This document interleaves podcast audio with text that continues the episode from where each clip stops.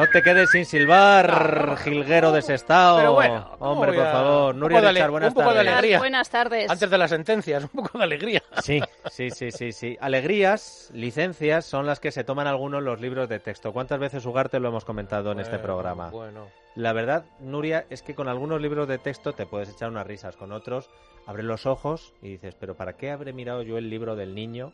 Porque ahora tengo que ir al profesor y decirle que qué está dando y el profesor Y, me y depende de dónde lo leas. Eso es. Bastante importancia copa la política todos los días como para que a los niños ya se lo metas así por los ojos. Y cada, les ca- en manipules. cada sitio una historia distinta. Eh, sí, pues fíjate esta que nos va a contar Ana María Antúnez. Ana, buenas tardes. Buenas tardes, Dieter. Nos hemos enterado por el mundo, ¿no? De un libro de texto muy curioso. Sí, se trata, bueno, de la editorial Mico, Mi- Micomicona de la Comunidad Valenciana que ha publicado un libro de texto de lengua castellana y literatura de primero de bachillerato en el que se ponen bastantes ejemplos de índole política. Un segundo, este libro es actual, ¿no? Lo digo Sí. porque cuando Celá dice que esto era del año de la polca, el adoctrinamiento en los libros, esto es ahora, ¿no? Esto es de ahora mismo. Bien. Para que los oyentes sepan de lo que estamos hablando, en el capítulo del, en uno de los capítulos del libro en el que se habla de citar bien en los textos, añaden una fotografía de Pablo Casado sosteniendo un ordenador portátil en la sede del Partido Popular en Génova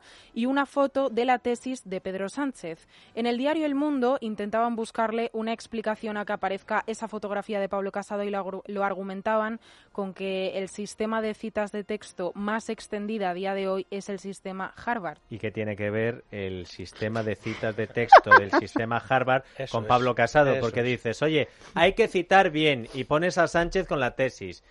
Dice, pero para que Claro. la gente no Di, diga, pues mira, para uy, compensar". Sánchez es la tesis, ponemos También a Casado. Con un ordenador. ¿Qué tiene que ver eh, con el sistema Bueno, de citas de Harvard? Pues como habéis podido imaginar, pues era un guiño a ese posgrado de Harvard del presidente del Partido Popular que acabó siendo un curso de cuatro días Oye, oye, oye, oye. en Aravaca. Además, también hay un apartado en el que se habla de los discursos y en el que se pone como ejemplo la famosa intervención sobre la indemnización en diferido de Luis Bárcenas que pronunció la exministra y exsecretaria general del partido María Dolores de Cospedal. Nosotros, Dieter, hemos hablado con Pedro de la Horra, editor de esta empresa. Hemos hablado la- con el editor del libro de texto este. Exactamente. Bueno, no con el autor de los contenidos, sino con El uno de los editor. editores de la empresa.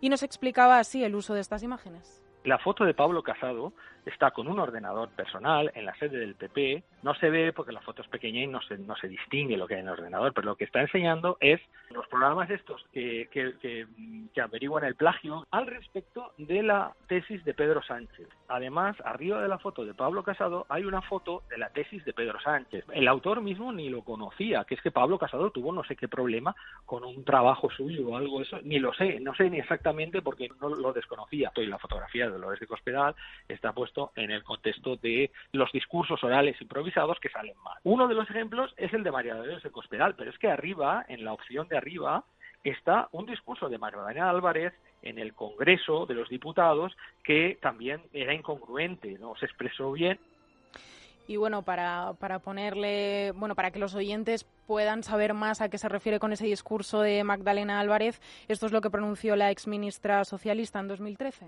Si la borrasca cambió de una forma impredecible, no lo pueden predecir. Pero si no lo predicen lo que lo tienen que predecir, ¿cómo piensan ustedes que lo vamos a predecir, predecir. aquello que estamos esperando, la predicción? Creo que sí. Escucha, catenaria era esto esto- también. Perdóname, esto hay que ponerlo todos los miércoles. Todos los miércoles Todos los miércoles. sí, un, un- un ratito de poner lo, lo que no se puede predecir y, y- y- hilado con la parte contratante de la primera parte. Hacemos una cosa, Cotarelli, Hay- hay- producción. hay que a partir de ahora, en vez de silbar y estas cosas, cuando esté la música y la sintonía, metemos un corte de estos, Sí, pero sí, no sí. solo de Magdalena Álvarez, de todos los partidos Bueno, pero es que este es tenemos. muy bueno. Este es difícil. ¿Quiere- Este está en el top Cospedal 10, tampoco ¿eh? estuvo mal, ¿eh? ¿Qué? Pero- en diferido, Sí, que- acuérdate. No, Sí, sí, eh, sí. sí, pero ese era Vaya pollo que se dio. trascendencia. Pero te voy a decir una cosa, creo que ha sido muy amable el señor eh, de la Horra atendiéndonos, ¿verdad, Ana? Sí, Eh, pero si tú en un libro de texto pones una fotografía en la que no se ve lo que quieres expresar con la fotografía es un error. Si tú dices, están citando mal las fuentes y pones a Pedro Sánchez por la tesis y al lado a Pablo Casado que en su ordenador en pequeñito pero no se ve a no ser que pongas el Jubel ahí apuntando al ordenador, aparece el programa en el que se escanea la tesis de Pedro Sánchez. Y dices, ah, no, pero si es que el hombre que hemos dicho, si no sabía que tenía una cosa con un Sí, que máster, Que no, tenían conocimiento de ese problema de Pablo bueno, Casado. también aparece una foto de Rajoy, no Sí. vaya a pensar a Rajoy que con él no va la cosa. Aparece una foto del expresidente del gobierno con el título Rajoy, que afirma que el rescate de la banca no va a tener coste para los ciudadanos españoles. Y debajo también añadían un titular de un medio catalán en el que decían España nos roba. Pedro Hombre. de la Horra, Hombre, Rajoy y debajo España nos roba. Bueno, pues Pedro de la Horra defiende que son ejemplos para promover el debate en las aulas. Joder. El ahorro. porque estamos en el tema de la argumentación, que los chicos sepan argumentar.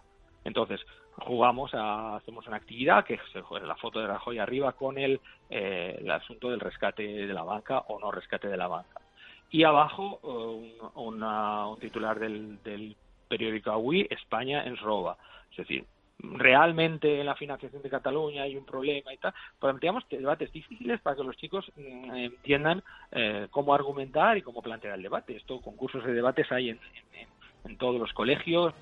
A mí me parece bien, ¿eh? a mí me parece bien que se fomente el debate. Lo que pasa es que Y creo por lo que... menos ha dado- está dando la cara y da sus explicaciones. No, no, por lo que menos, además, ¿eh? que además ha sido súper agradable, es, me ha sí, sí, dicho Ana. Pero digo que para fomentar el debate pone el titular de la UI, España ens roba, y luego al lado una foto de Puyol.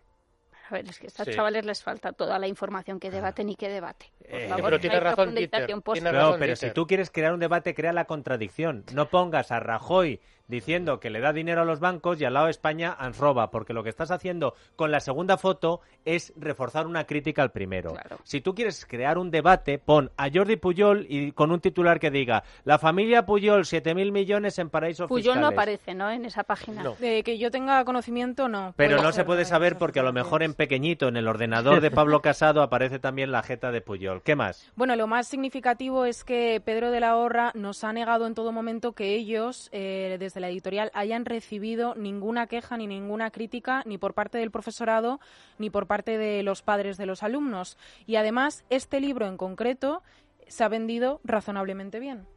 No, nosotros no hemos tenido ni- ninguna queja ni ninguna comunicación ni de los padres ni del profesorado ni de ningún colegio o instituto público que, que lleven el libro. No hemos tenido ninguna queja, pero mm, ni antes ni, bueno, este- esta mañana se ha publicado y todavía tampoco hemos recibido absolutamente ninguna queja.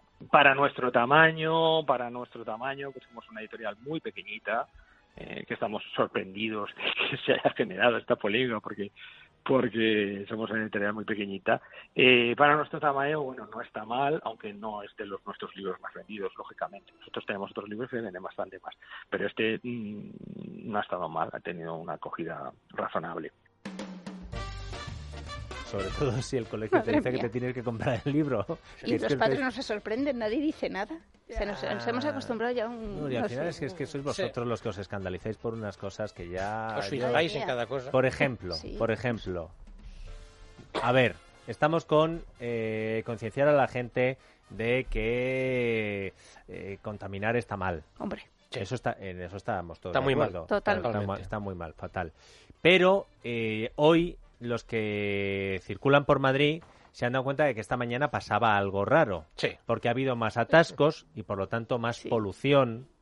Y no solo sonora del pitido, sino que en los atascos, cada vez que hay atascos, Nuria, hay más contaminación. Bueno, porque bueno. los coches están parados, pero la mayoría no se apaga, Ugarte. no, claro.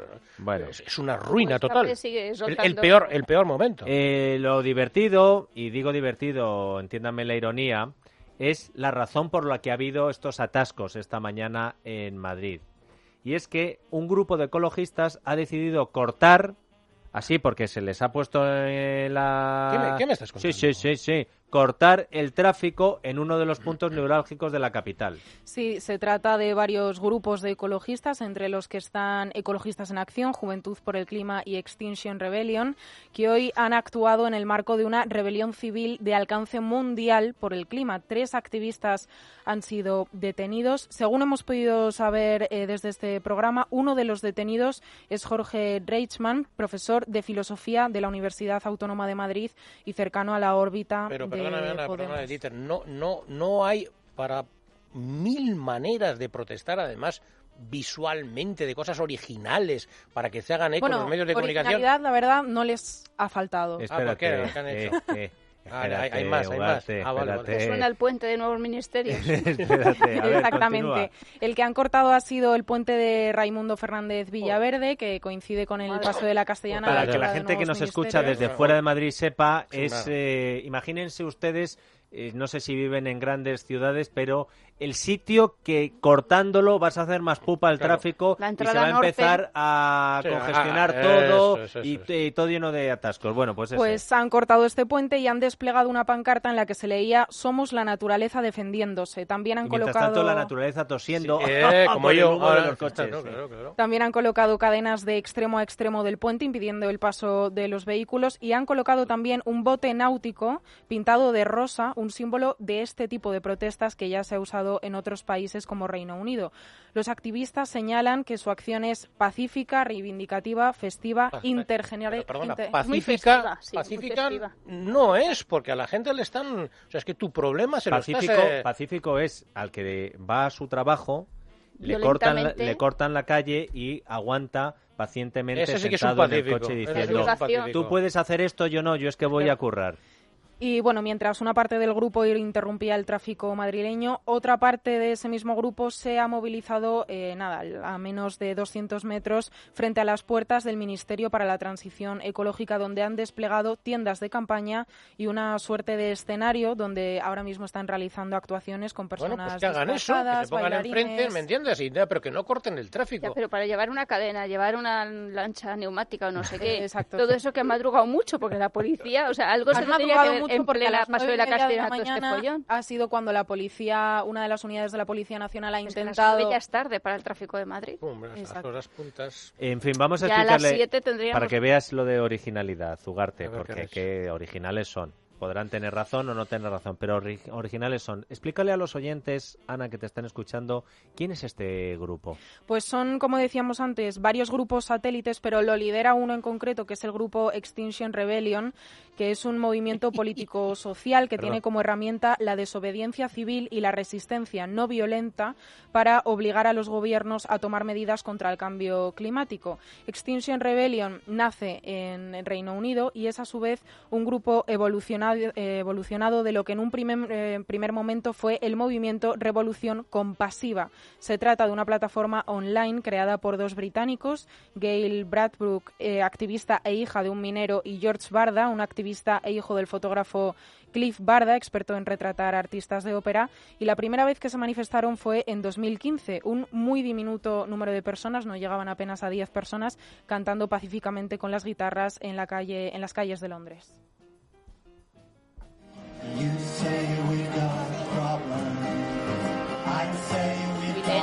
Yoko. Un poquito... Ya lo de las hippie. cadenas en medio de la castellana. Sin embargo, bueno, las guitarras han pasado a un segundo plano. La gravedad de las manifestaciones cada vez es eh, bueno más, más grave, es cada vez peor. Ha ido subiendo de tono y tanto es así que en marzo de este mismo año algunos de estos fundadores, entre ellos Gail Bradbrook, fue, fueron detenidos tras atacar la sede de la petrolera Shell en Londres. Ya han pasado de la guita- a guitarrazos.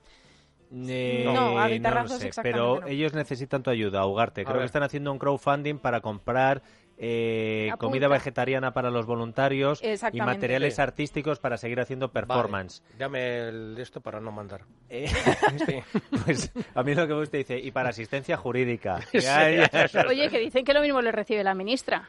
Bueno, Teresa Eh, Rivera creo que no puede, pero Bueno, como están eh, enfrente del sabemos- ministerio, lo mismo. Sabemos porque, bueno, eh, según Entonces- fuentes cercanas que hemos podido consultar, van a estar hasta el viernes. Eh, tocando la guitarra. El enigma de hoy, la pista, Venga, Nuria venga, Richard. Nuria. Saca la guitarra, Venga, Nuria. vamos allá. Pues a ver, es una persona de carne y hueso, eso es importante saberlo. Bueno, Tiene mucho que ver, ya a estas alturas, da igual, con el espíritu navideño.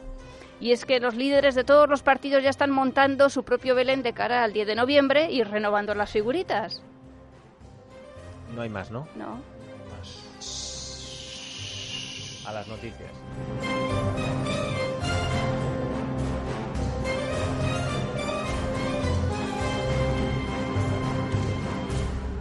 Es la tarde de Dieter, con Dieter Brandau. Es radio.